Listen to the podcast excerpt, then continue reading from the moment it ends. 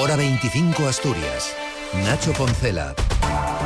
Última vuelta informativa Asturias en esta tarde de viernes en la que la lluvia no solo ha apagado incendios en los montes, sino que también parece haber servido para apaciguar los ánimos agrarios.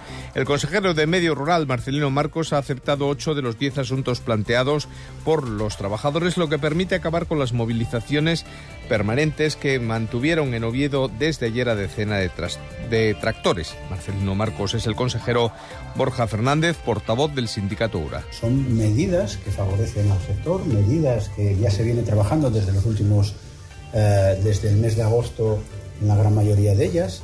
Hay que tener en cuenta que todo lo que tiene que ver con, eh, con los daños de la fauna salvaje, ya les comunicábamos a ustedes que, que se había mejorado mucho la periodicidad de pago, que se habían implementado los, la gestión de los expedientes y que la idea era que en este semestre estuviéramos eh, en condiciones de decir, oye, estamos al día en la tramitación de los expedientes de daños.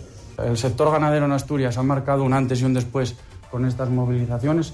Hemos dado un puñetazo encima de la mesa, hemos aguantado. Eh, Asturias tiene que estar orgulloso de sus ganaderos y a partir de ahora eh, el sector va a tener una voz que representa de verdad a los ganaderos asturianos. Con esta mesa de seguimiento vamos a llevar de primera mano, de primera mano la, problemática existente en, en Asturias. Además, hoy se han movilizado los trabajadores de Renfe en la primera de las tres jornadas de huelga convocada por comisiones obreras. Una protesta de los trabajadores por la paralización de la aplicación del nuevo convenio colectivo que, según la empresa Renfe, ha llegado a apenas al 2,7%. También pendientes de lo que sucedía en los montes, el temporal de viento ha amainado, ha llegado la lluvia y eso ha apaciguado los focos. Ocho se mantienen todavía con cierta actividad en la región ocho incendios forestales.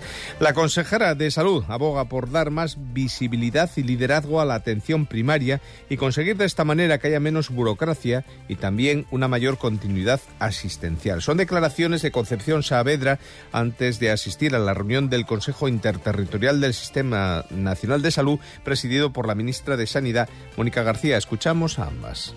El trabajo que tienen que hacer las comunidades es ofertar plazas, acreditar plazas, siempre eh, manteniendo la calidad de la formación el trabajo que hacemos en el Ministerio es poner esas plazas a disposición del examen MIR, PIR, FIR, EIR, etcétera, etcétera. Eso es lo que hacemos desde el Ministerio. Y siempre asegurando la calidad de la formación de nuestros profesionales y las condiciones laborales. Ser más atractiva para los profesionales nuevos y seguir eh, dando satisfacción, digamos, a los usuarios.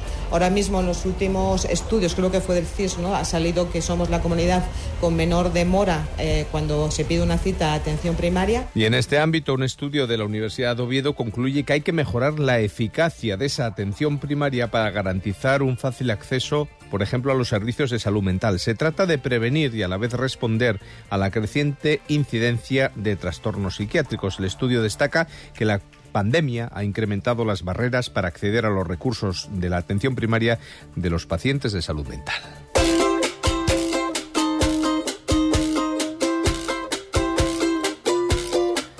Cerramos este último resumen de Asturias de la semana, de este viernes 9 de febrero, con música, porque es Gijón la ciudad elegida por los músicos que estuvieron en Jarabe de Palo para homenajear a su líder, a Pau Donés, fallecido hace tres años. Una gira nacional con tres cantantes diferentes y la colaboración de buenos amigos del propio Pau. Este viernes, como decimos, a las 9 de la noche, en apenas media hora, en la sala Albeniz de Gijón. Así que gracias por estar, por tu amistad y tu compañía. Eres lo, lo mejor que me ha dado. Pues a nosotros lo mejor es que estén ustedes ahí. Les damos las gracias por su compañía en una jornada de viernes que nos deja las puertas de un fin de semana que, al menos en el sábado y por la mañana, en las primeras horas, va a ser inestable. Los cielos estarán nubosos con precipitaciones que en general serán débiles o localmente moderadas, sobre todo en el litoral y en el interior dispersas, y tendrán, tenderán además a remitir al final del día. Las temperaturas bajarán de forma generalizada en las principales ciudades de la región, oscilarán entre los 7-8 grados, dependiendo si es en el litoral o el interior, y máximas que se situarán en torno a las 13. Pasen buena noche, disfruten del fin de semana, les dejamos ya con el deporte.